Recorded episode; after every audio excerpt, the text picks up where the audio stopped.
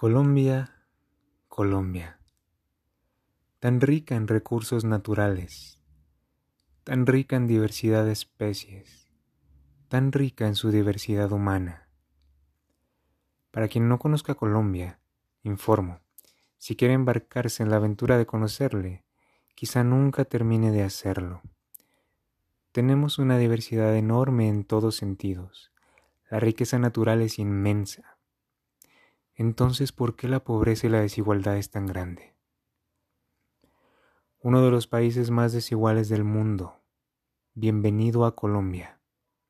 Un país que actualmente atraviesa una crisis de grandes proporciones, no solo por el COVID, sino por las ya conocidas protestas a raíz del paro nacional.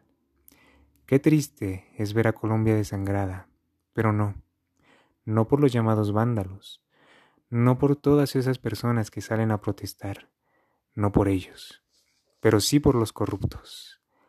La cultura de corrupción en Colombia está muy arraigada.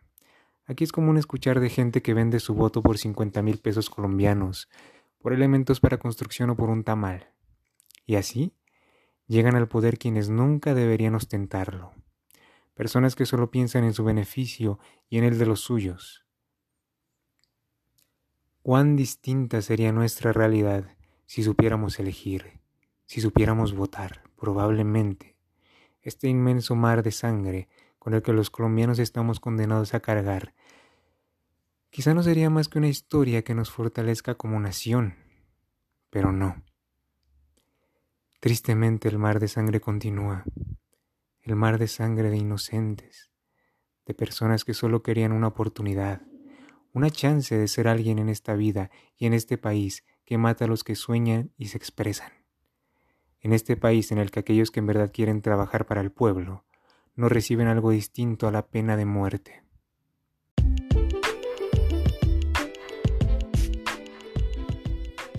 La opinión nos invita a reflexionar, a pensar, a dialogar y a entender qué es lo que pasa, con una mirada histórica y siempre teniendo en cuenta la imparcialidad, el lado humano y la actualidad de lo que pasa en el país. Esto es, ¿qué pasa en Colombia?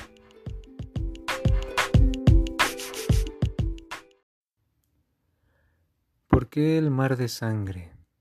La respuesta, por la indolencia de los dirigentes. ¿Por qué la desigualdad? Por la indolencia de los dirigentes dirigentes que nos llevan al abismo, que nos llevan a la violencia desmedida y sin control.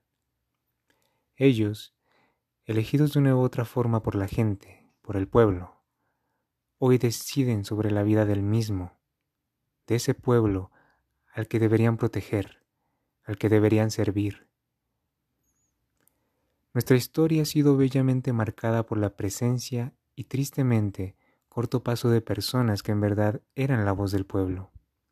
Para no ir tan lejos, basta con mencionar a Jorge Eliezer Gaitán y a Luis Carlos Galán, ambos liberales, liberales puros, liberales de verdad. Ambos asesinados, líderes, que si se les escucha hoy en día, parece como si aún estuvieran y presenciaran lo que pasa. Pueden pasar perfectamente como visionarios.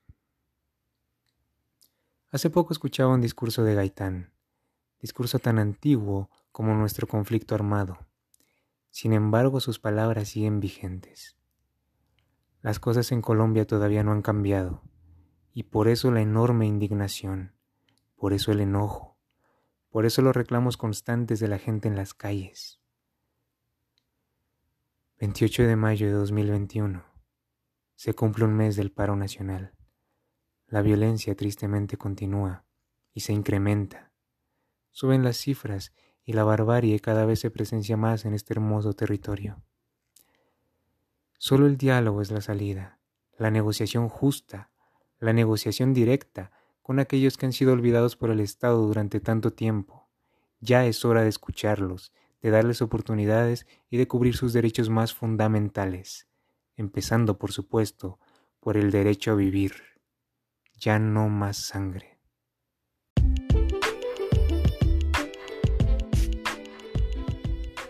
Y con esto llegamos al final de este episodio. Agradezco enormemente por escucharlo. Esto fue ¿Qué pasa en Colombia?